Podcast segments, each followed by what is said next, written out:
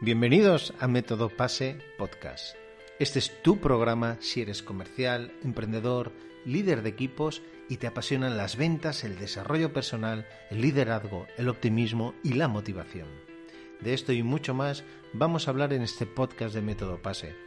Recuerda, planificación, acción, seguimiento y éxito, la metodología de ventas que te ayuda a vender más siendo más feliz. Mi nombre es Sergi San José. Bienvenidos y empezamos. Hoy os traigo una entrevista que me hizo Santiago Torre hace ya un tiempo. Estuvimos hablando de liderazgo y de cómo aplicar todo aquello que nos ha enseñado el deporte en equipo en la empresa y concretamente a los departamentos de ventas. Santiago es formador, mentor, es consultor comercial desde hace muchos años, tiene una gran experiencia y sobre todo se dedica a ayudar a pequeñas y medianas empresas pues a mejorar el control, a mejorar la organización, a mejorar su desarrollo comercial. Además, somos compañeros en la escuela de ventas, EDVE, y también los dos somos profesores del DMV Sales, ¿eh? ya sabéis, el programa de formación en ventas de EDVE. Santiago Torre tiene un podcast que para mí es fantástico y al que sigo hace mucho tiempo, y os lo recomiendo, por supuesto, se llama Liderazgo Comercial. Lo vais a poder encontrar en las habituales plataformas de, podcast. En liderazgo comercial habla de todo aquello que le interesan a los directores comerciales, a los jefes de venta, a los gerentes, a los propietarios de negocio, grandes o pequeños. ¿Por qué? Porque les ayuda a mejorar aspectos comerciales y aspectos de liderazgo, que es lo que vamos a hablar hoy. Sin más, os dejo con la entrevista y espero que la disfrutéis tanto como lo hicimos nosotros. Hola, muy buenos días, Sergi. Muchas gracias por estar con nosotros en Liderazgo Comercial. Hola, Santiago. Muy buenos días. Pues, pues gracias a ti por invitarme y, para mí es un verdadero placer estar con, un maestro como tú, que además sigo tu, tu podcast como, como el que más y te sigo a ti hace muchos años y somos compañeros. O sea que yo encantadísimo de estar aquí y de seguir aprendiendo contigo. Muchas gracias. Muchas gracias por aceptar la, invitación, Sergi. Lo primero es, cuéntanos quién es Sergi San José y por, por, qué alguien que es el responsable comercial de una empresa o el propietario de una pequeña empresa tendría que ir a una conversación entre Sergi San José y Santiago Torre. Cuéntanos un poco quién eres. Mira, eh, a mí siempre que me preguntan quién es Sergi, yo siempre acabo respondiendo lo mismo. Digo, mira, yo soy un niño que soñaba con ser jugador de baloncesto.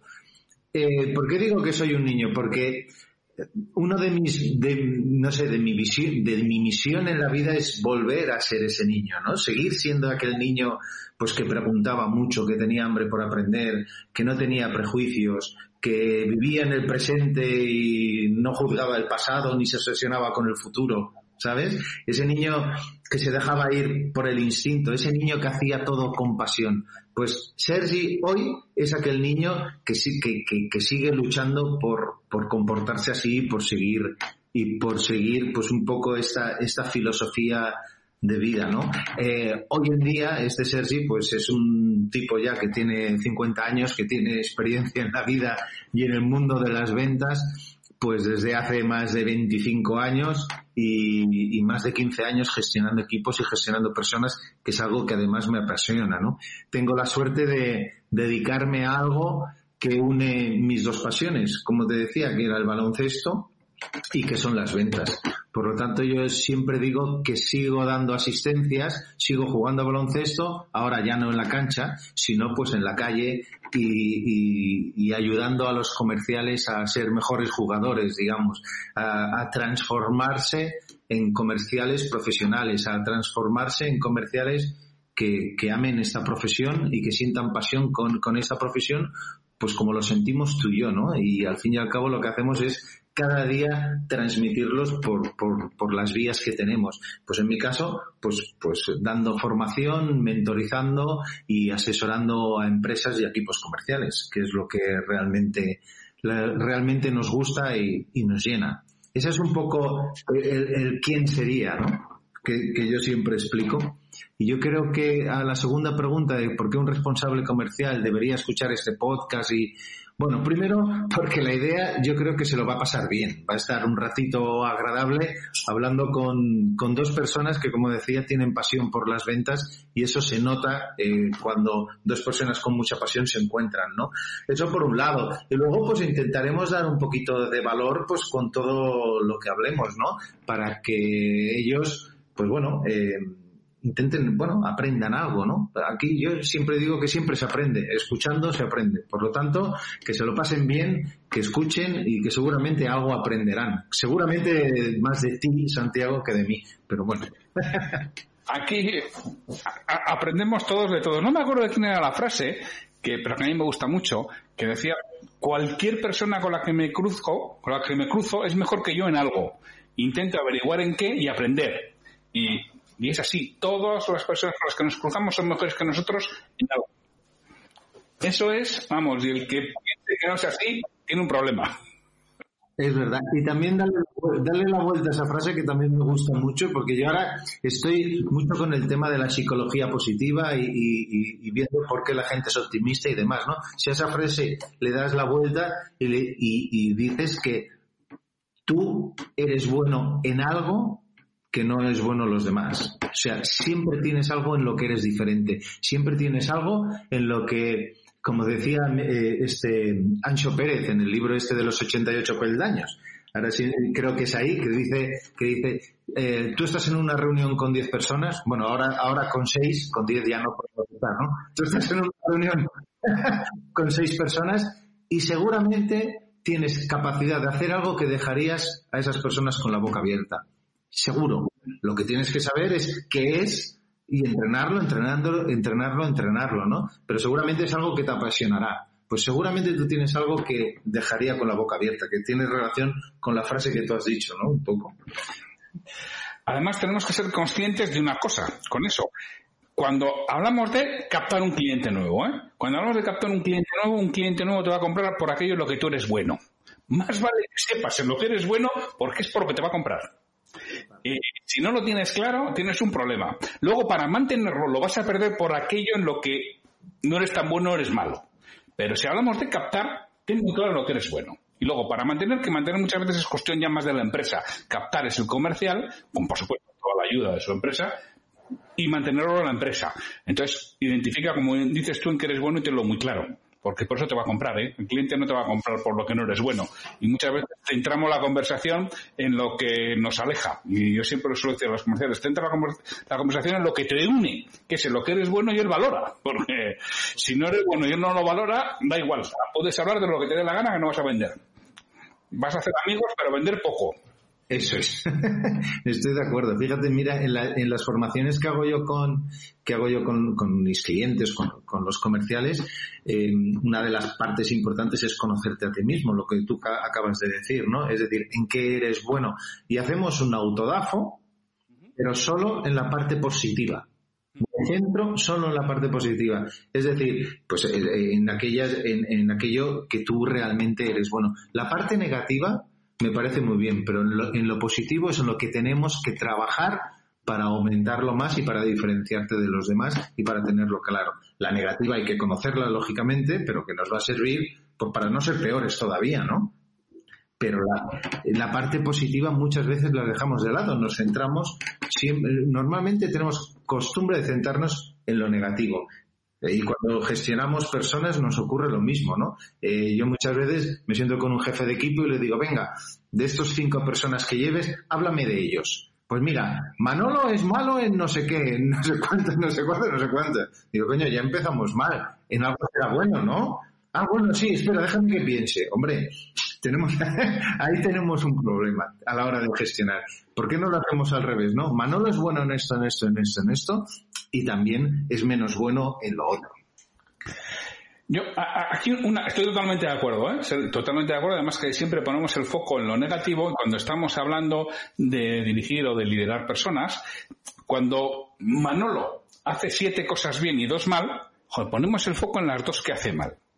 Y, en cambio, el Lola hace dos cosas y las dos las hace bien. Y estamos encantados con Lola y cabreos con Manolo. pero si Manolo te está aportando cinco y Lola dos, Y no, es que no, pero bueno, como somos, tenemos esa tremenda aversión al error, nos fijamos en lo negativo en vez de fijarnos en lo, en lo positivo. Yo, solo un apunte, que es que has dicho que, es que esto es una cruzada personal, ¿eh?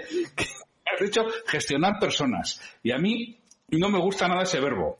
Yo creo que las personas se dirigen o se lideran, no gestionar. O bastante tenemos con gestionarnos a nosotros mismos como para intentar gestionar a otros, ¿no? Es verdad, es verdad. Estoy de acuerdo y son de estas palabras que, que las decimos ya de costumbre a veces sin pensar, ¿no? Y es cierto que, ese matiz es interesante. Mira, me lo apunto, ¿eh? Tienes toda la razón. Esto es una cruzada personal, ¿eh? Sí, sin más. Y, igual que no me gusta, eso sí que es difícil buscar, hablaba del tema de recursos humanos, porque cuando vemos a las personas como recursos, vamos mal. Ya, ya. Y no, pero no, encuentro. No hace mucho en LinkedIn alguien ponía una conversación de Fernando Trueba sobre el tema de liderazgo y Sergi Guardiola, ¿no? Entonces preguntaba la opinión y digo, mira, a mí me parece bien, estoy bastante de acuerdo, pero hay dos cosas que no me han gustado nada, que es que estaban hablando de engañar y manipular.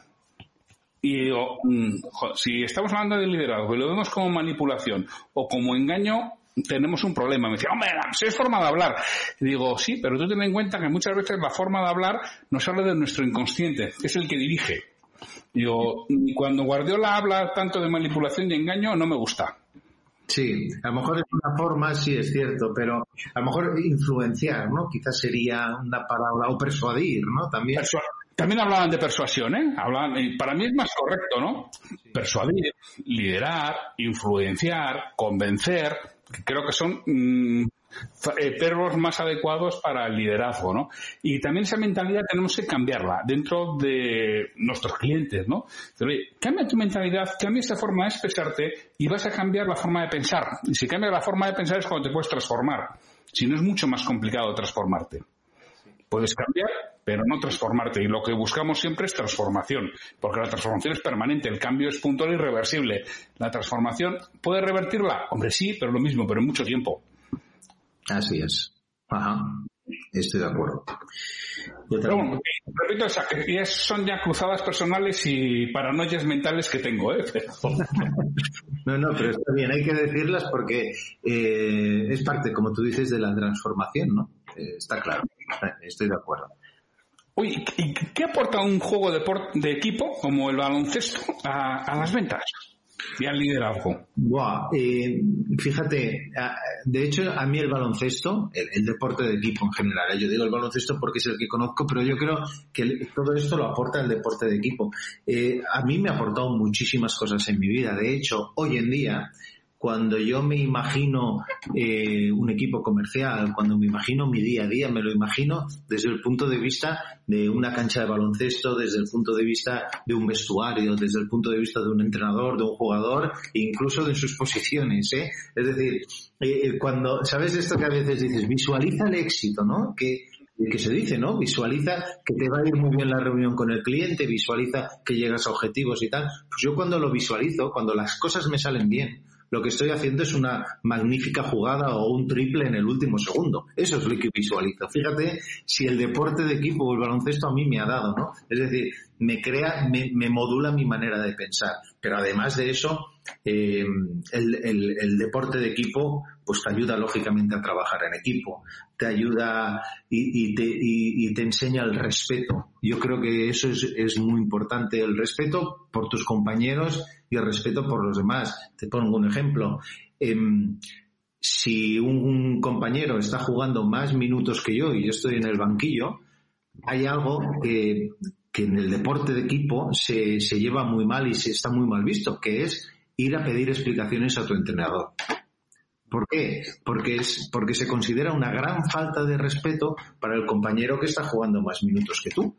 Es decir, eh, cómo tú tienes la desvergüenza de ir a pedir, de, oye, quita a mi compañero y ponme a mí que yo soy mejor que él, perdona, es tu compañero de equipo y esto es un trabajo de equipo, ¿no? Eh, entonces, fíjate, yo como, como jugador, si juego menos, lo que tengo que hacer es analizar por qué estoy jugando menos, ver estas cosas positivas que hemos dicho antes que tengo y al día siguiente entrenar a tope, a tope, a tope. Es decir, disciplina, eh, persistencia, esfuerzo, esfuerzo, esfuerzo y olvidándonos de, las decisiones externas, porque las decisiones son del entrenador y el entrenador es quien tiene la autoridad y por alguna razón lo, lo pues habrá tomado las decisiones. Yo lo que tengo que hacer es seguir eh, luchando y preocuparme por aquello que está en mi mano, que es trabajar y mejorar, mejorar cada día. ¿no? Yo creo que esto es, es, es, muy importante y nos sirve también para el día a día.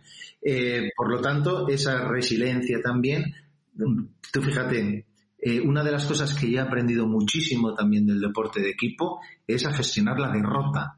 Yo no digo la victoria, la derrota, porque normalmente pierdes más partidos de los que ganas y porque normalmente las cosas no salen como a ti te gustaría, ¿no? tú fíjate para, por ponerte un ejemplo, un porcentaje de triples muy bueno es un 40%. Eso significa que muy bueno, muy bueno, vas a fallar 6 para meter 4 y eso es muy buen porcentaje. Eh, Imagínate la resiliencia que tienes que tener, ¿eh? Y la concentración y saber que lo estás haciendo bien y seguir tirando y seguir probando, etcétera, etcétera, ¿no? Entonces, gestionar la derrota es muy complicado en el deporte, muy complicado. Y en un deporte de equipo, más todavía. ¿Por qué? Porque siempre tenemos la tendencia de buscar la razón de la derrota en tu compañero. Entonces, gestionar esa emoción cuando además las pulsaciones van a 120 por hora, ¿no? Eh, y cuando entras en el vestuario y has perdido porque el compañero ha hecho un fallo defensivo y le han metido la canasta en el último segundo, no coger del cuello a tu compañero y, ¿sabes?, estrangularlo entre todos es muy complicado. Es muy complicado. Y, el, y el deporte de equipo te ayuda mucho a, a gestionar la derrota. Esto sí si ponemos la analogía en las ventas, pues lo tenemos claro, ¿no? Todos, son todos esos que nos vamos a encontrar, son todos esos clientes que se pierden por causas ajenas a ti, o en principio causas que tú crees que son ajenas a ti, ¿no? Pues, pues yo qué sé, el reparto ha llegado tarde, eh, es, es decir, la relación con ese cliente interno que serían los demás departamentos. Gestionar todo eso, pues el deporte de equipo te ayuda mucho porque ya lo has hecho. Ya lo has hecho. Lo que es importante es ser consciente de ello. Fíjate si, hay cosas que nos enseña el deporte, ¿eh? es una pasada. es una pasada. Mira, eh, has dicho una cosa que yo no sé si ya es políticamente correcta, ¿no? Yo estoy totalmente de acuerdo contigo, porque claro, te iba a decir que soy de tu quinta, soy algo mayor que tú, eh, pero claro, todas las de disciplina y esfuerzo. Yo no sé si eso hoy en día se está olvidando, ¿no? la importancia que tiene Oye, el ser disciplinado, que te lo da el deporte indudablemente, ¿eh? el ser disciplinado, el tener esfuerzo, el fijarte en tus áreas de mejora y trabajarlas, que es lo que te van a hacer que dispongas de más minutos en, el, en la cancha, que al final es lo que queremos. Cuando hacemos un deporte lo que nos gusta es jugar, ganar también, pero nos gusta jugar. Eh, no lo sé, ¿cómo, ves hoy en día todo ese tema de disciplina y esfuerzo a los equipos comerciales? Pues, pues lo veo un poco como tú has dicho. yo estoy un poco asustado y, te digo el por qué. Y yo veo que los últimos, claro, yo trabajo mucho con equipos comerciales, como te he dicho, y una de las cosas que hago en, mi, metodología, que es el método PASE, que, que, luego si quieres hablamos un poquito, pero muy rápidamente, pues una de, de las cosas que hago y que le dan un valor añadido a la metodología es que ayudo a los comerciales a ponerlo en práctica y lo que hago es voy de acompañamiento con ellos. Entonces, en esos acompañamientos yo me doy cuenta de que aparte de que les falta metodología, les falta em, bueno, pues gestión del tiempo, etcétera, etcétera, una de las cosas que le falta muchísimo es esfuerzo. Es esfuerzo. Es decir, eh, a las 10 de la mañana ya están desayunando y se tiran una hora desayunando, Santiago. Eso, eso es habitual, pero es que hasta las 10 de la mañana no han hecho nada. Eh, o sea, ya no es un tema de gestión, es un tema de trabajo, de disciplina, desde el punto de vista de, de, adquirir hábitos de trabajo y de implementar una metodología. Tú no puedes implementar nada si no tienes disciplina. Tú no puedes, eh, bueno, sí, no, no, no puedes adquirir un hábito sin disciplina, porque el hábito ya sabemos que para adquirirlo necesitamos repetirlo durante, a veces dicen 21 días, a veces los que sean, pero es cierto que necesitamos repetirlo. Y para repetirlo lo tenemos que hacer de manera consciente al principio, y por eso nos, requiere una disciplina. Y yo no digo que la juventud venga con poca capacidad de esfuerzo, ¿eh? no digo eso, ¿eh?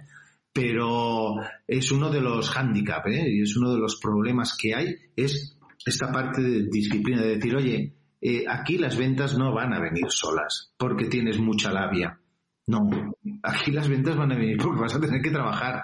Y no solo trabajar, y trabajar no es ir a la calle y andar muchos kilómetros, no. Trabajar es trabajar con un método, trabajar con un sentido, trabajar con una planificación. Y eso requiere un esfuerzo y requiere una disciplina, porque hay que seguir, hay que seguir y hay que seguir. Y es un esfuerzo mental, físico y, de organización. Eh, y, de trato con tus compañeros y trato con tus jefes de equipo. Es decir, hay toda una serie de cosas que hay que planificar y hay que tenerlas claras. Y eso cuesta muchísimo. Estamos acostumbrados a la improvisación. ¿sabes? Y, la improvisación es, es, muy mala amiga. La improvisación hay que planificarla. Yo siempre digo que hasta la, hasta la improvisación tiene que estar planificada. Tú tienes que tener una base y eso requiere esfuerzo, disciplina y hábitos. Entonces, eh, yo veo que ahí hay un problema hay un problema que, que, bueno, pues no sé si es que faltan esos valores hoy en día, también la gente lo tiene, pues los chavales lo tienen todo más fácil que antes, y yo no digo que yo no lo tuviese fácil, ¿eh? porque pues mi, padre siempre se quejaba de que yo lo tenía muy fácil, ¿no? Yo creo que es un tema generacional, ¿no? Pero, pero sí, pero, pero falta, falta, falta, falta, falta mucho de disciplina y falta mucho de respeto también, falta respeto a, a tu jefe, Bien, mira lo que te eh, parece que soy aquí un viejo, pero pero yo creo que son cosas básicas, lo que hablábamos antes del entrenador, ¿no? Eh, pues pues falta respeto al jefe. Pensamos que el jefe no tiene ni idea y que está ahí porque, bueno, porque es un pelota. Oye, eh, claro, falta humildad desde ese punto de vista. Pero yo creo que todo viene un poco a la falta de disciplina y de esfuerzo, ¿no? Si yo viene una persona que me dice, oye, esto a lo mejor si lo haces así te irá mejor, mira, a partir de mañana empieza a aplicarlo, como me va a requerir un esfuerzo, me es más fácil pensar que esa persona no tiene ni idea, ¿no? ¿Qué me va a explicar a mí este? ¿Sabes? Pues yo creo que es una, falsa, una, falta de, de cosas muy básicas que el deporte precisamente te las da que el deporte te las da. Las debería dar en la escuela, seguramente, ¿eh? no me voy a meter, pero, pero yo creo que es parte también de la escuela, es esta parte de inteligencia emocional, de cómo gestionar todo esto. Pero el deporte, indudablemente, el deporte de equipo te lo da porque yo lo sé porque lo he vivido, vamos. Y, eso, y a mí me lo ha enseñado el deporte, no me lo ha enseñado la escuela, ¿eh? te lo puedo asegurar. Yo, vamos, tú dices que bueno, que no, no sabes, que no vas a decir que la juventud hoy en día, pues yo sí lo voy a decir. que indudablemente tienen una capacidad de disciplina y esfuerzo muy diferente a, a, la que había en otros momentos. ¿Por qué? Porque la sociedad ha cambiado. Indudablemente la sociedad quizá no valora esa necesidad de disciplina y de esfuerzo. Es algo esencial. Yo puedo contar una anécdota personal. Mi hijo, mis hijos, los mayores jugaban a, fútbol en el colegio. Y, ellos siempre estaban en una categoría, bueno, el bueno, luego ya eran federados, estaban en, segunda categoría. Y hubo un año que pusieron de entrenadores dos chicos que estaban en su momento en COU. Eran dos chicos de, de 17 años. Y esto lo primero que hicieron, dijeron, el que quiera jugar, vamos a hacer pretemporada. Porque lo que nos pasa es que no tenemos fondo físico. Y vamos a salir a correr todos los días, pues 15 o 20 días antes, y el que quiera jugar tiene que venir. Bueno, pues total, que fueron todos menos los dos que además eran un año mayores que ellos, que eran de, porque el año pasado se había destrozado el equipo, habían tenido muchas discusiones y, venían estos y, menos los dos mayores y además que eran muy buenos que decidieron no salir a entrenar y todos salieron a entrenar. Bueno, pues estos chavales de 17 años dijeron, no jugáis. Y bueno, se montó la de San Quintín en el colegio. ¿Cómo no van a jugar? No juegan. Hemos dicho que el que, si quieren, tienen 15 días, que salgan 15 días a correr como han salido estos y juegan. Y si no, no juegan. Pero llama si son los mejores del equipo. Me da igual que sean los mejores. Bueno, pues total, uno de ellos aceptó reto y salió a jugar, a correr 15 días. Y le dejaron jugar. Pero cuando no, cuando faltaba un entrenamiento no jugaba. Y se montaba otra vez. Y bueno, pues total, ese año quedaron campeones de su grupo y ascendieron de categoría. ¿Por qué? Primero, porque físicamente estaban mucho mejor que el resto de equipos. Y, ganaban los partidos al final. Pues claro, cuando alguien gana los partidos al final, no siempre es cuestión de suerte. Algo están haciendo bien y habitualmente es que físicamente llegan más frescos al final del partido y por eso aciertan. Y lo segundo, fueron un equipo de verdad. Y jugaba el que lo merecía. Y además, otra cosa que vamos a hablar ahora, trabajan en equipo. Y realmente se cubrían lo que, oye, cada uno pues, tiene sus, sus cosas, ¿no? Pues, por ejemplo, mi hijo solía jugar de lateral derecho subía bien, pero luego lo de bajar lo llevaba peor. Bueno, pues, cuando Santiago subía a centrar, tenía que estar atento porque luego no iba a bajar. Claro, eso está claro. Eso, ocurre, eso ocurre. Otro, eh, otro aspecto, Santiago, que ahora me, lo has hecho venir a la memoria, de valores del deporte que yo creo que también se han perdido y se nota mucho en la empresa también, es el compromiso es el compromiso. O sea, lo que la anécdota que has explicado había, estaba claro que había dos, pues que seguramente no estaban comprometidos, que también es trabajo del líder. Ojo, es, es parte, ¿no? De esa influencia, de esa prestación para comprometer a la gente, pero tenemos mucho involucrado y poco comprometido, ¿no? Eh, está la anécdota esta, bueno, el ejemplo de, de, si yo voy a hacer eh, huevos con, con jamón para cenar, ¿no? Eh, la gallina está involucrada, ¿verdad? En la cena, pero el que realmente está comprometido es el cerdo, ¿verdad? Pues, pues este ejemplo nos sirve también, ¿eh? Tenemos que, como líderes, tenemos que buscar ese compromiso de la gente. En el deporte se nota muchísimo, el que está involucrado solo o el que está comprometido, pero en la empresa también, ¿eh? en los equipos comerciales también, y en los líderes, en los jefes de venta, responsables comerciales Ojo que también, y eso es responsabilidad de todo. Si tú tienes un equipo comprometido, eh, eh, ese equipo, cualquier, cualquier compañero es capaz de cubrir la banda porque tu hijo ha subido a centrar y para que baje tranquilo voy yo, ¿no? Pero si está solo involucrado, oye, que se fastidie y que baje rapidito y si viene por ahí el gol ya, ya me encargaré de decírselo en la media parte, ¿no? Bueno, pues eso, eso también es un valor que yo creo que, que es importante y también se ha perdido. Esa, esa idea de yo soy comercial, vengo aquí y va, en tres meses intento hacer las ventas posibles lo máximo posible para coger la pasta y luego ya miré a otro sitio, ese es un problema que hoy está existiendo. Es un gran problema y también al revés, ¿eh? Si este tío en tres meses no funciona a la calle, y eso es un problema, no estás incentivando que la gente se comprometa, está claro. ¿Cómo podemos hacer nosotros como responsables comerciales? Nosotros, porque nos escucha, ¿eh? como responsable comercial de un equipo, como dueño de una pequeña o mediana empresa, ¿qué puede hacer para trabajar esta parte de disciplina y de compromiso que sus equipos pues probablemente adolecen, ¿no? Bueno, eh, yo, eh, siempre eh, voy por una base y la base son las relaciones entre las personas. Primero, si tú quieres que el equipo se comprometa, comunícate con él comunícate con el equipo, ten contacto, ayúdales, dale soporte. Primero, el líder, una de las partes más importantes de un líder de un equipo es eh, generar un ambiente agradable, un ambiente estable, un ambiente que la gente sepa lo que, lo que quieres de él. Eso es importante. Eh, y eso, lógicamente, se crea con mucha comunicación, se crea dando libertad a la gente. Te pongo el ejemplo del deporte de equipo, ¿no? Johan Cruyff decía a los jugadores, salir ahí fuera y divertiros.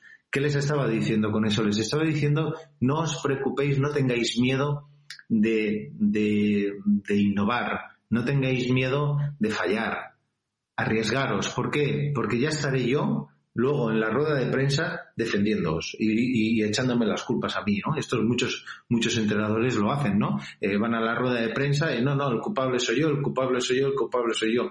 Cuando vemos en una rueda de prensa un entrenador que, que dice que el culpable son los jugadores, ahí hay un, hay un problema en el vestuario importante. Ahí hay un problema en el vestuario importante y los jugadores normalmente no se lo toman a bien porque, porque me estás dejando en pelotas delante de todo el mundo y me estás echando las culpas a mí. Por lo tanto, ya no estás creando ese entorno agradable y ese entorno predecible y, y me estás coaccionando para, para, para, que yo no me atreva, ¿no? Y eso es muy importante también en un equipo comercial. Eh, hay que dar libertad a la gente, Por ejemplo, el exceso de control no ayuda a comprometer a la gente. Estos jefes de equipo que cada 10 minutos, ¿dónde estás? ¿Cuántas visitas has hecho? ¿Cuántos no sé qué? Eso no ayuda. Eso lo que está es coaccionando, no le estás dando la libertad, no le estás dando la confianza, ¿no? Por lo tanto, otro de los aspectos importantes sería este, ¿no? Eh, esa, cómo gestionas ese control con ellos, cómo gestionar las reuniones. hay muchísimo que hablar, ¿eh, Santiago? Estaríamos horas y horas, ¿no? Pero yo creo que se basa, respondiendo a tu pregunta, se basa en la comunicación. Y, y, la comunicación, como hemos hablado antes y tú también lo has dicho, es centrarnos en aquellas partes positivas para crecer. El líder tiene que ayudar al equipo a crecer, tiene que ayudar al equipo a desarrollarse. Si tú como comercial ves que tu líder te apoya constantemente, te está ayudando, eh, te, está, te está dando libertad, te está creando un buen entorno, eh, sabes perfectamente lo que quieres de ti, tú te comprometes. ¿Por qué? Porque ves que tu líder está sirviéndote. Y cuando, y cuando alguien te sirve, tú le vas a corresponder. Es muy difícil que no le correspondas. Por lo tanto, el compromiso lo que busca es eso, que sepamos, que podamos llegar todos a un, a un resultado, a un objetivo, pero todos juntos, todos con la misma meta y ayudándonos los unos a los otros y sirviéndonos los unos a los otros. Y eso lo consigue el líder de esta manera, siendo positivo y ayudando y siendo servicial. El líder, eh, el líder es como, como el vendedor, ¿no? Que decimos el vendedor, ¿qué, ¿qué, es vender? No? Pues vender es servir, ayudar a tu cliente, hacerle la vida más fácil, hacerle la vida mejor, ¿no? Pues, pues esto es lo mismo. El, el cliente del líder son sus colaboradores, es su equipo por lo tanto, tiene que estar con ellos a 100. Tiene que darles todo. Tiene, tiene que tener esa capacidad de, ese, sí, esa capacidad de servir, ¿no? esa misión de servirles y de hacerles crecer. Ellos te lo van a responder como, pues con compromiso y hacerles crecer muchas veces tiene que ver con la exigencia. ¿eh? La exigencia, que es otro, otra cosa importante que hoy tampoco está bien vista. Y yo estoy seguro que si te pregunto, y para que lo pienses mentalmente, ¿eh? de qué entrenador tiene el mejor recuerdo o de qué profesor tiene el mejor recuerdo, habitualmente siempre en tu cabeza viene alguien que fue exigente, pero justo, pero te exigió, te hizo dar lo mejor de ti mismo y le recuerdas con especial cariño porque te hizo crecer. Y a, todos nos gusta crecer. Y yo creo que una cosa que quien está al frente de un equipo comercial, como bien dices tú, el tema de la disciplina para mí es importante, y tiene que distinguir dos cosas dentro de la disciplina, que son dos cosas opuestas, que a veces las mezclamos, que son la fuerza de voluntad y el autocontrol. La fuerza de voluntad para hacer lo que tienes que hacer y el autocontrol para no hacer lo que no tienes que hacer. Que tú lo has explicado muy bien antes cuando acompañas a un comercial, ¿no? Vamos a suponer que estás en un, quieres perder peso. Tienes, uno, que comer menos, comer más adecuadamente, y dos, hacer ejercicio. Entonces, claro, la fuerza de voluntad o la autodisciplina, eh, eh, la, fuerza de voluntad es para hacer lo que tienes que hacer, para salir a hacer ejercicio. Y el autocontrol para no comer lo que no tienes que comer. Y hay gente que tiene una altísima fuerza de voluntad, pero baja autocontrol. Y gente, lo contrario, mucho autocontrol y baja fuerza de voluntad. Entonces tenemos que conocer a nuestro equipo y tenemos que ayudarles a pulir esa parte, que es una cosa importantísima. Y, pero para eso tenemos que hablar con ellos y tenemos que transmitirlo, y tenemos que transmitirlo, por supuesto, con asertividad y fijándonos en las cosas que hacen bien, que claro, muchas cosas se bien, ¿eh? Sí, muy bueno. Me, parece muy interesante. Lo de la fuerza de voluntad y el control, a veces lo ponemos todo dentro de fuerza de voluntad. Y tienes toda la razón. A veces hay gente que tiene mucha fuerza de voluntad, pero tiene bajo autocontrol. Y ahí como líderes tenemos que detectarlo y tenemos que ayudarles en aquellos que, en aquello que lo necesita. Estoy de acuerdo. Lo que decías de ese entrenador exigente o ese profesor exigente, eh, yo, lo explico también diciendo que nosotros tenemos que dar, que tenemos que exigir disciplina, esfuerzo a nuestros, a nuestro equipo, a nuestros colaboradores o como lo quieras llamar, y tenemos, cuando hablaba, cuando hablaba antes de servir, ¿no? yo a veces lo, lo digo en formaciones y demás y me dicen, bueno, pero entonces Sergi, me estás diciendo que le dé al comercial todo lo que pide, todo lo que quiera. Yo siempre digo, no. Yo lo que te estoy diciendo es que le des al comercial lo que necesita no lo que quiere, que no es lo mismo, que no es lo mismo.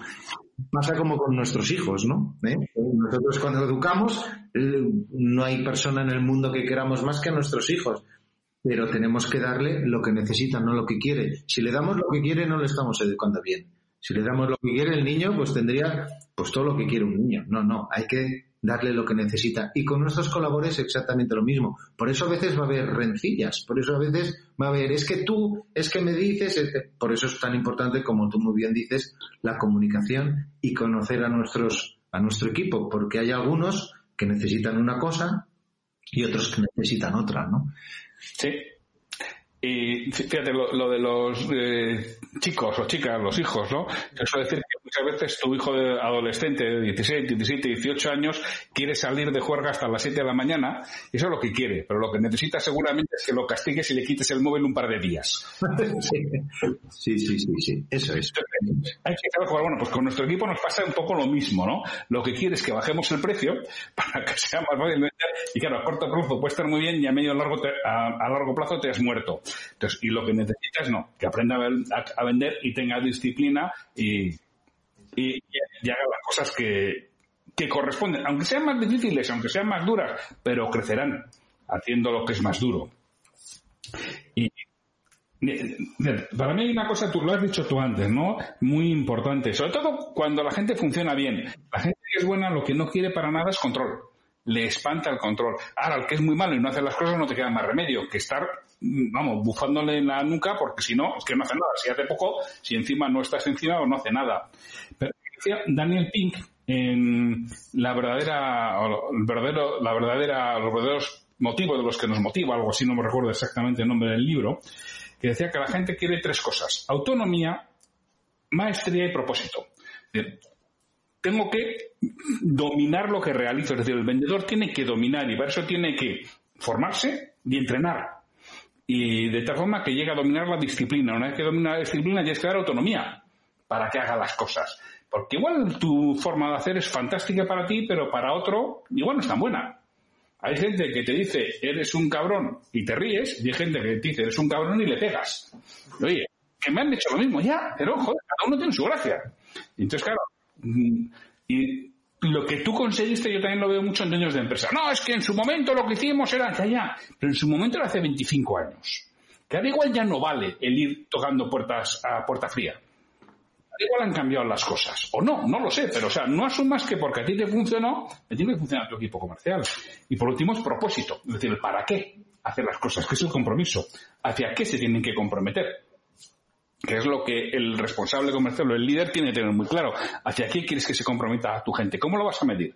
¿Cómo van a saber ellos si lo están logrando o no? Y muchas veces, pues todo eso se nos, se nos olvida, ¿no? Sí, totalmente, totalmente. Hay que, hay que, sí, pues, lo que tú dices, ¿no? Hay, hay que controlar muy bien esa medición para que no parezca que estamos con la soga en el cuello, ¿no? Pero hay, sí que hay veces que depende, bueno, antes decíamos, si tú conoces bien a, tu, equipo, sabrás que hay gente que necesita más control, gente que necesitas menos y, sabes cuándo dárselo. Sí que es cierto que hay fases también en la que necesitas estar más encima, por ejemplo, cuando estás implementando una nueva metodología, en la cual quieres que, adquieran hábitos. Y esos hábitos tienes que controlarlos y tienes que asegurarte de que lo estén haciendo. Si estamos diciendo, oye, em, necesitamos eh, poner un calendario en el cual tú siempre estés prospectando, me lo invento, ¿eh? Todos los lunes de 10 a 12 estás prospectando mediante LinkedIn, pues tú como jefe de equipo tienes que asegurarte que lo están haciendo. ¿Por qué? Porque al cabo de, un mes, pues seguramente ya no tienes que ir controlándolo o lo controlarás pues solo dos días, no todos los días, ¿no? Vas, vas soltando esa, esa cuerda, pero al principio tienes que estar. Eso está claro, eso está claro a veces enfadarán porque no le estás dando lo que ellos quieren, que es. Pero tienes, tienes que hablar con ellos y tienen que entender que eso es necesario. Si yo siempre digo que si las personas entienden el por qué y sobre todo el para qué, es más fácil que se comprometan. Esa de compromiso. Tienen que entender el por qué, pero sobre todo, sobre todo, sobre todo, el para qué hacemos lo que hacemos.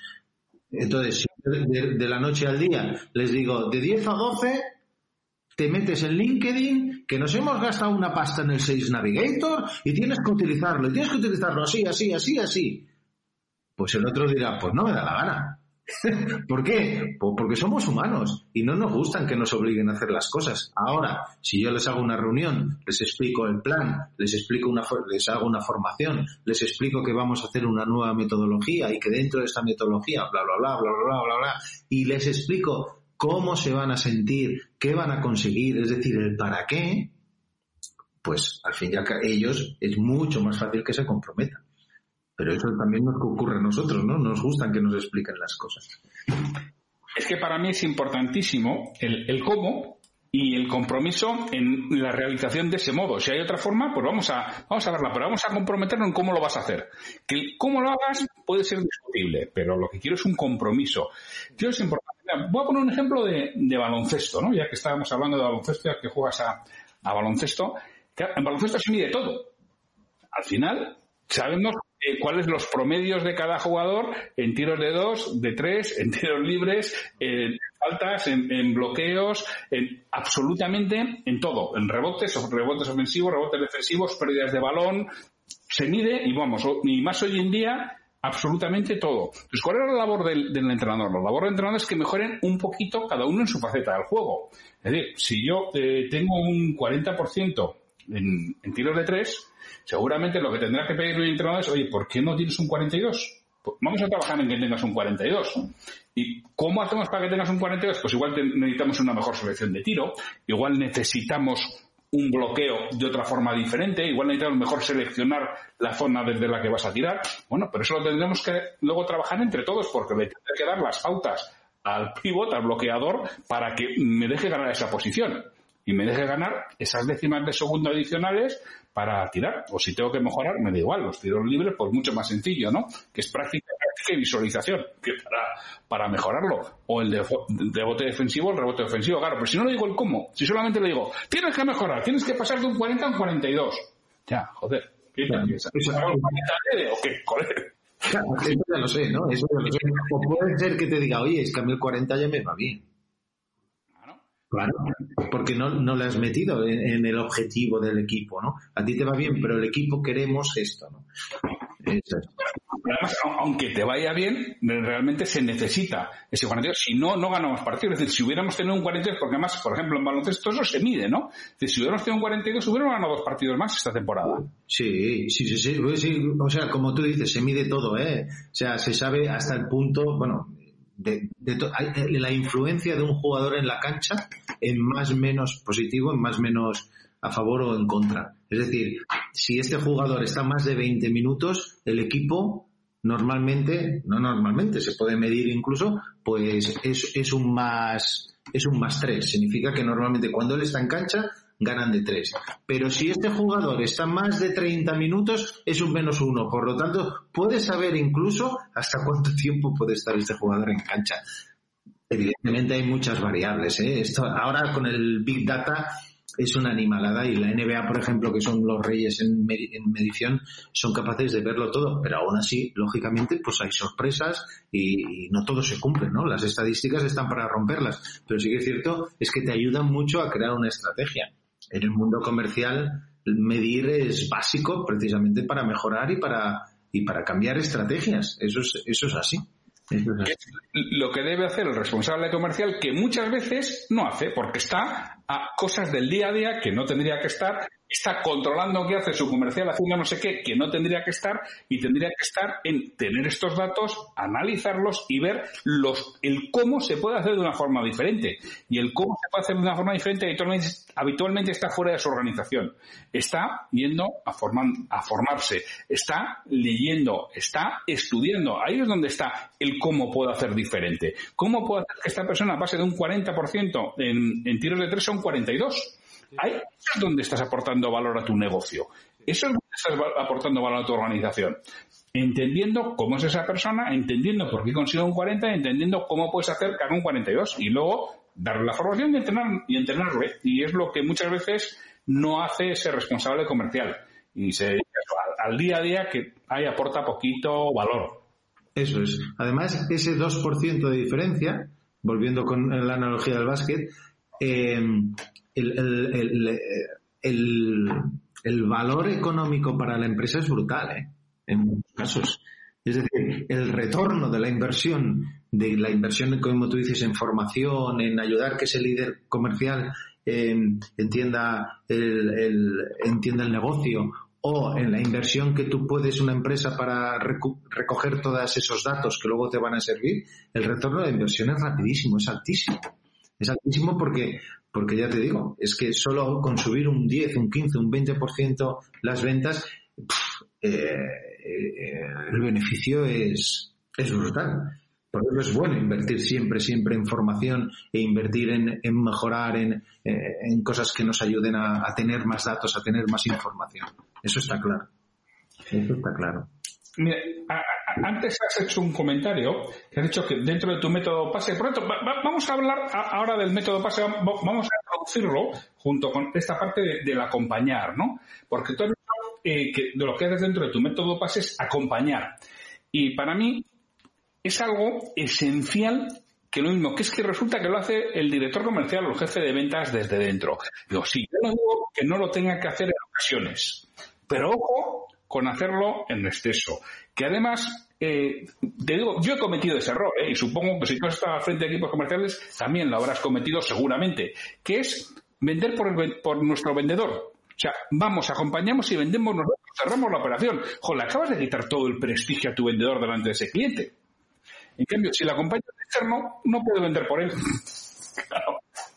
Entonces, una gran ventaja del acompañamiento externo es que no va a vender por el vendedor. Sí, le va a, dar el feedback, a dar la retroalimentación de qué podía haber hecho diferente, pero no va a tener la tentación de cerrar por él, como sí tiene el director comercial.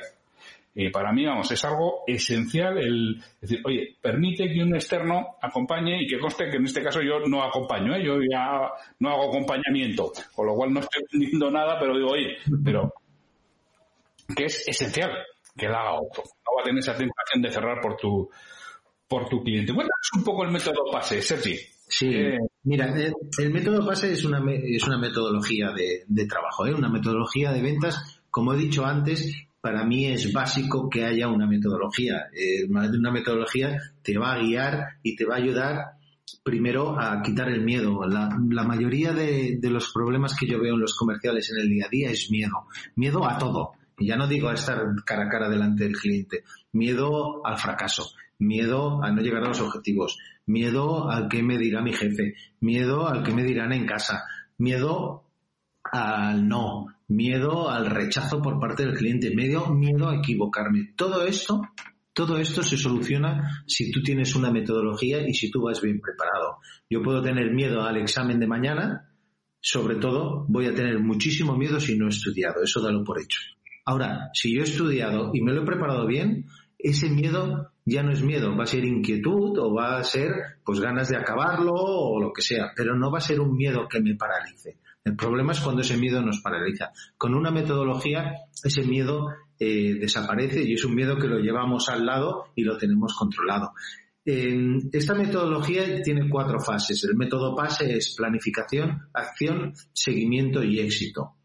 Y es un poco, de hecho, lo que hemos estado, eh, lo que hemos estado hablando, ¿no? nuestro compañero Pedro Valladolid eh, dice que el 80% del éxito de la venta se hace antes de la visita comercial, antes de la visita, porque es, le da muchísima importancia a la preparación. Yo, también, yo estoy totalmente de acuerdo con Pedro y es que es así. La planificación es básica para todo. Antes lo decíamos, ¿no? La improvisación no es buen amigo y estamos muy acostumbrados a improvisar. Pero además, si planificas, vas a conseguir, eh, vas a conseguir ser más eficiente y optimizar tu tiempo. Y como eres más eficiente, vas a aumentar tus ratios de conversión. Y como eres más eficiente y aumentas tus ratios de conversión, vas a vender más. Y como vendes más, vas a ser más feliz. Y como todos, y como eres más feliz, vas a amar las ventas y vas a disfrutar de tu trabajo. Y como disfrutas de tu trabajo, es el pez que se muerde la cola, ¿verdad? Eh, es un círculo virtuoso que gracias a tener una buena metodología, pues eh, sabes lo que tienes que hacer en cada momento. Llega un momento que adquieres unos hábitos que tu trabajo no te cuesta tanto como el que está al lado y le ves que está sudando el hombre porque no sabe ni por dónde empezar un lunes a las 9 de la mañana. Tú el lunes a las 9 de la mañana ya sabes lo que tienes que hacer. Y eso te hace que el domingo por la tarde hayas disfrutado del domingo por la tarde viendo el partido de fútbol o estando con, con tus seres queridos o lo que quieras. Y eso es calidad de vida, al fin y al cabo. Por lo tanto, fíjate qué tontería, ¿no? Que el método PASE te ayuda a, que seas más feliz. ¿Vale? Directamente. Pero ya te digo, planificación, acción, seguimiento y éxito. En la parte de la acción, en la parte de la acción, pues vemos que cómo tenemos que prospectar, eh, cómo tenemos que, cómo, cómo podemos influenciar, influir con el cliente, cómo podemos conectar con el cliente, etcétera, etcétera. Luego hay una parte muy importante que es el seguimiento. Nosotros también esto lo he visto en todos los años. una de las cosas que hace el líder, el, jefe de equipo, es sentarse con el comercial y decir, venga, vamos a ver las oportunidades abiertas que tienes, ¿no? Y el comercial eh, coge una, una, serie de oportunidades de siete, ocho empresas, me lo invento, las que sean, y le empieza a explicar, ¿no? Parece ser que todas, todas, todas se van a firmar este mes. Todas, todas, ¿eh? ¿Verdad, Santiago? ¿Verdad? Todas todas firman, y además este me va a traer otra, y este otra, y este otra. Resulta que acaba el mes, ese comercial de esas ocho no ha firmado ninguna o ha firmado una, ¿no? Pero el mes siguiente te vuelve a enseñar las mismas oportunidades. Son las mismas que se van, claro, es que eh, no podía porque se fue de viaje y tal. Es decir, ayudamos también a hacer ese seguimiento de manera lógica, ayudamos también a conocer a nuestras oportunidades, ayudamos a no agarrarnos a un clavo ardiendo. Los comerciales tenemos la costumbre de, oye, cuesta mucho, lógicamente, sacar una buena oportunidad y nos agarramos a un clavo ardiendo. Y necesitas a alguien también que desde fuera te diga, tío, eh, es que esta oportunidad no es una oportunidad. Es que el cliente aquí ya te ha dicho que no fíjate que está con la competencia y además tiene permanencia y no, pero va a llamar y les va a decir, ah, y va a llamar él, ¿no? Ya, bueno, a veces el comercial también necesita eso, ¿no? También hay una metodología para hacer bien ese, hacer bien ese seguimiento y que sea eficiente. Perdemos muchísimo tiempo en seguir cosas que no, que no van a llegar a ningún sitio. Y luego el éxito, que al fin y al cabo es el cierre de la venta, que es un proceso que, si tú has hecho toda la planificación, la acción y el seguimiento correcto, el, el éxito, ese cierre ya va solo. ¿eh? Es un proceso natural. Bueno, lógicamente esto os lo estoy explicando, os lo estoy explicando a todo el mundo, a todos los oyentes, de manera muy resumida, eh, porque lo que yo hago es implementar esta metodología en el campo de batalla, como digo yo. Es decir, ayudar a los comerciales, a los equipos comerciales y al líder a implementarlo. Y esa implementación es un día en que estamos en sala, todo el día trabajando en conocernos a nosotros mismos, en conocer al cliente, en trabajar todo, todo aquello que luego vamos a poner en práctica en la calle. Y luego lo que hago son acompañamientos individuales con el comercial y también con el jefe de equipo para ayudarle a, implementarlo. Y en esos acompañamientos, según el según el, sector, según lo que vendan, el producto, el servicio y demás, lo que hago es adaptarme. Eh, en esos acompañamientos lo que hacemos es trabajar diferentes áreas. Es un acompañamiento tipo coaching, eh, desde el punto de vista de que yo lo que hago es observar, observar, observar y al final de la jornada o media jornada, depende cómo sea el acompañamiento, me siento con el comercial y vamos repasando. Yo llevo un guion, un, un checklist, digamos, de una serie de áreas que tienen que ver con el método PASE, lógicamente, donde voy apuntando cosas y voy, y voy, y voy, y voy anotando. Y luego, juntos, lo que hacemos es de allí sacar tres o cuatro objetivos para trabajar en los siguientes, en las siguientes semanas. Esos tres o cuatro objetivos son aquellos hábitos que a mí y al comercial les interesa adquirir y cambiar dentro de la metodología. ¿De acuerdo?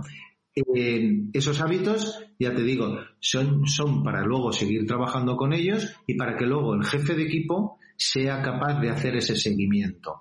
En esta reunión que tengo yo con el comercial, cuando acaba la jornada, lo que hacemos es que el comercial se compromete conmigo y con él mismo a seguir mejorando con esos aspectos que hemos, que hemos hablado. No es un acompañamiento de auditoría, lo que tú decías antes de que es lo bueno que tenga que lo haga una persona externa, que no tiene prejuicios, que no conoce al comercial tan profundamente como su jefe de equipo o como su director comercial y dice, este lo hace esto porque es así y porque es asado, ¿no?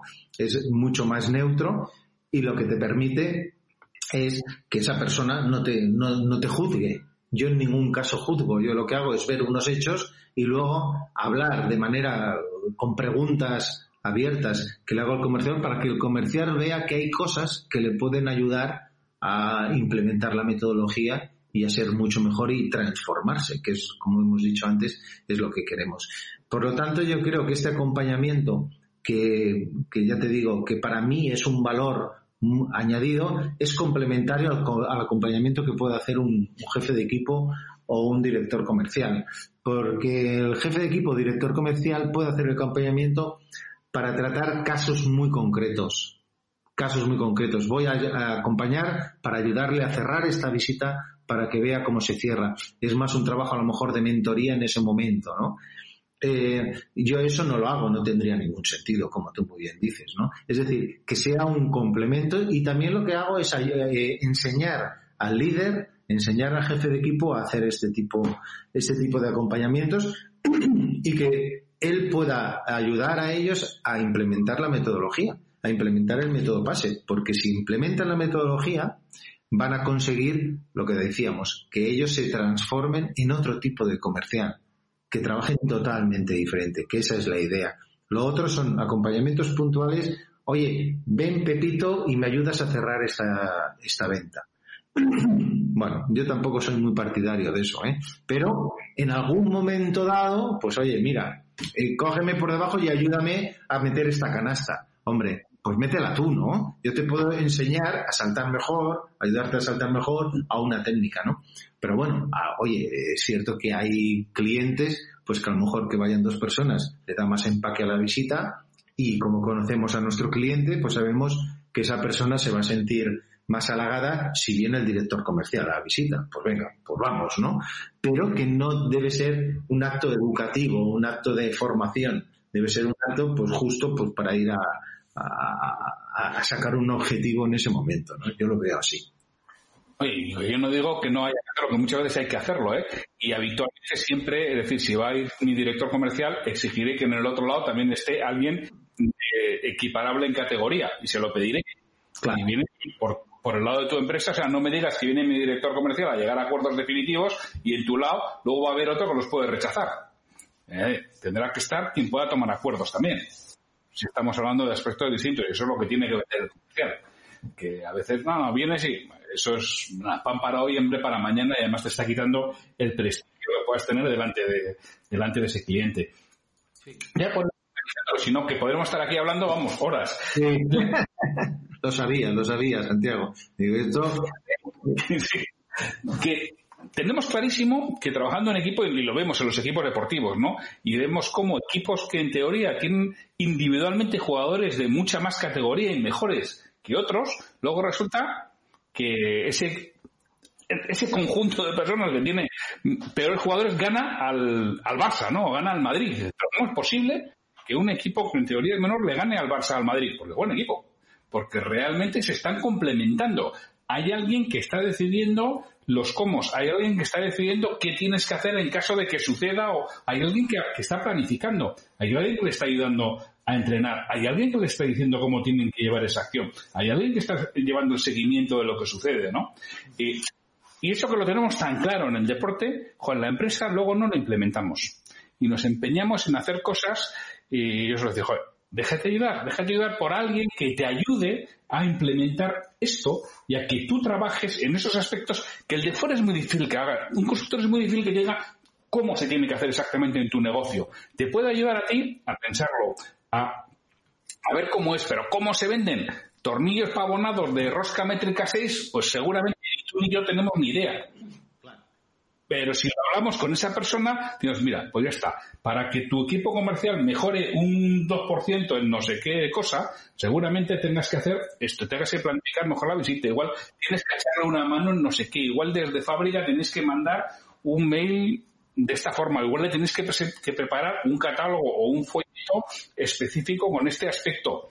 O sea, es pensarlo con él, que es habitualmente lo que no hace ese responsable comercial y es lo que aporta valor. Y, es la forma en que va a transformar ese equipo de individualidades de jugadores del Madrid o del Barça en un equipo de verdad.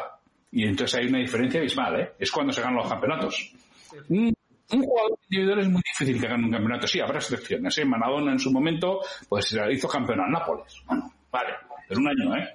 Sí, efectivamente. ¿Qué puede hacer? Sí, vale, pero excepcional. No es lo normal. Los campeonatos los, ganan, los equipos. ¿Que necesitas alguien realmente bueno que defina? Sí, es cierto. Pero en todos los equipos comerciales hay alguien realmente bueno.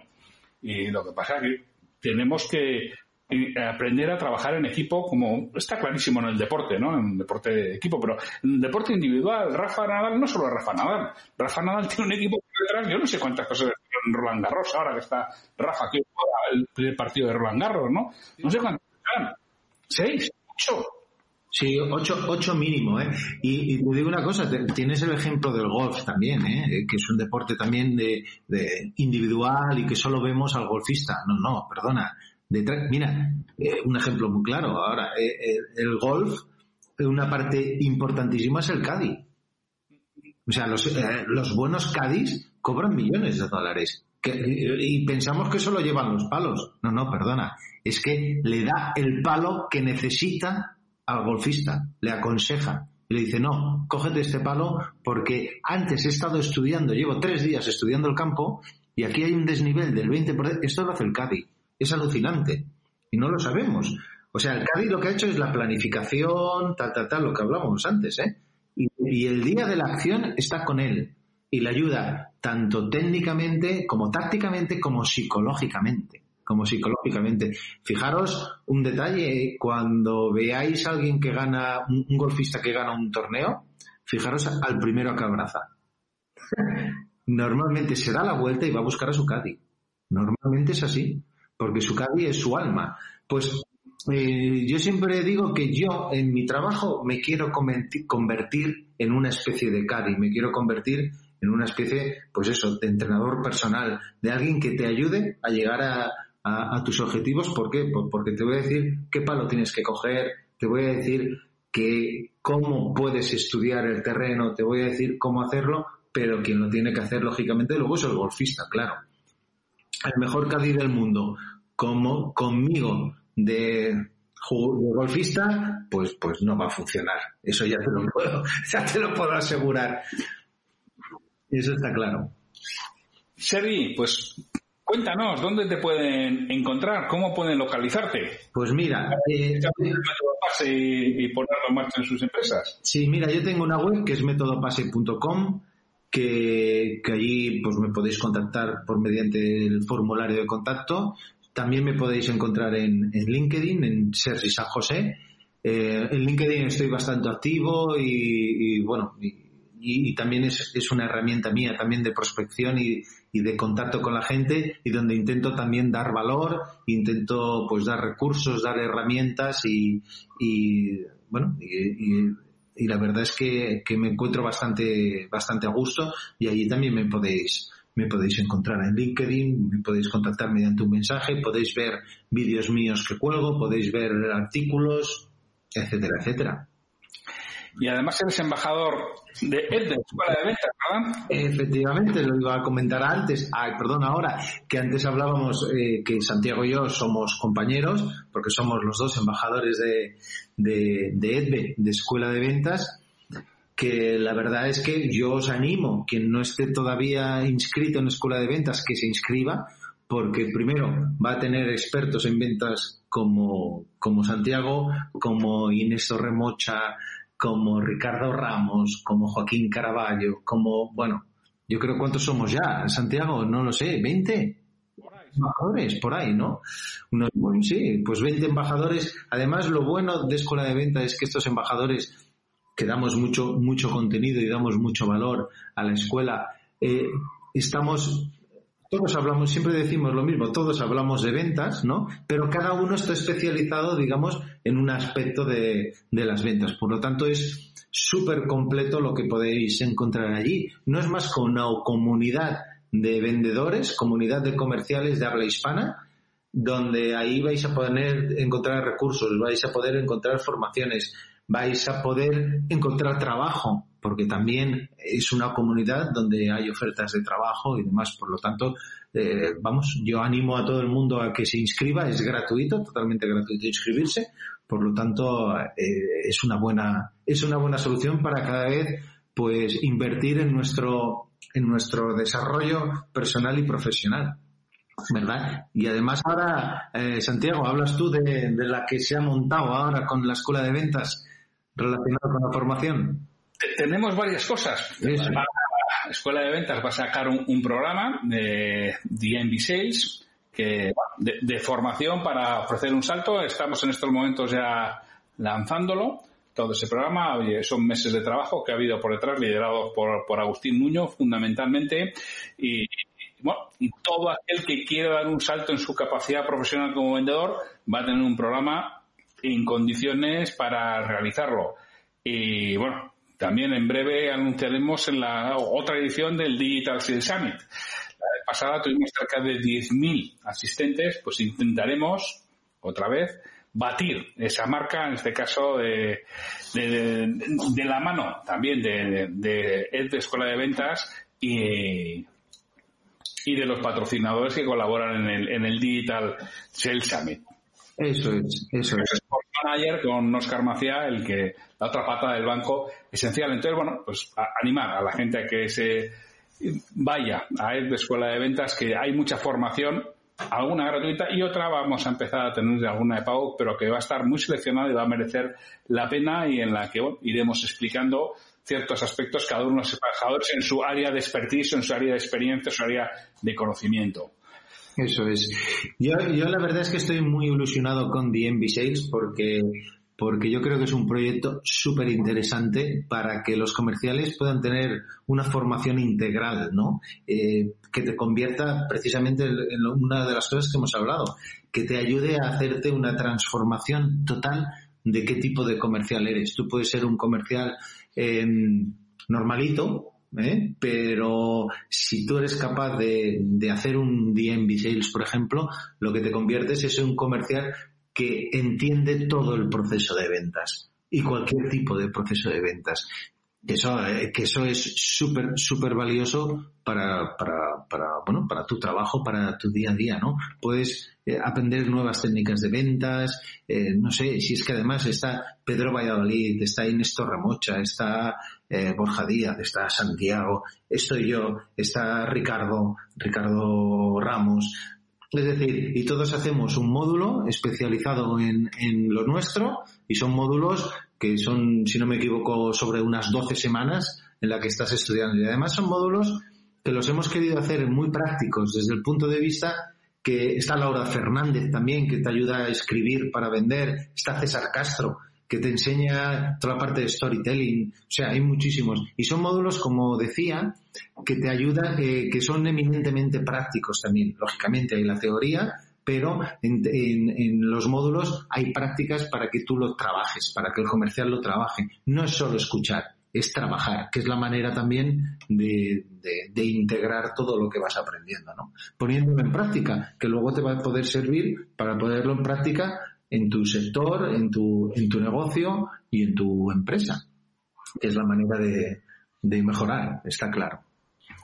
Así es, oye Sirri, pues muchísimas gracias por, por haber estado aquí con nosotros en Liderazgo Comercial y ya sabes que esta es tu casa y siempre que quieras eh, tienes las puertas abiertas. muchísimas gracias, Santiago. Ha sido como siempre un placer estar contigo y con, con tus oyentes y para mí un, un, verdadero un verdadero lujo. Nos hemos quedado hasta cortos, ¿verdad? Podríamos estar horas y horas hablando. Sí, sí, llevamos ya más de una hora, una hora y siete minutos, llevamos hablando y podríamos estar efectivamente horas. Espero, espero haber entre todos aportado valor y que, y que los objetivos que nos hemos marcado al principio, que la gente se lo pase bien y que haya aprendido algo, pues los hayamos cumplido.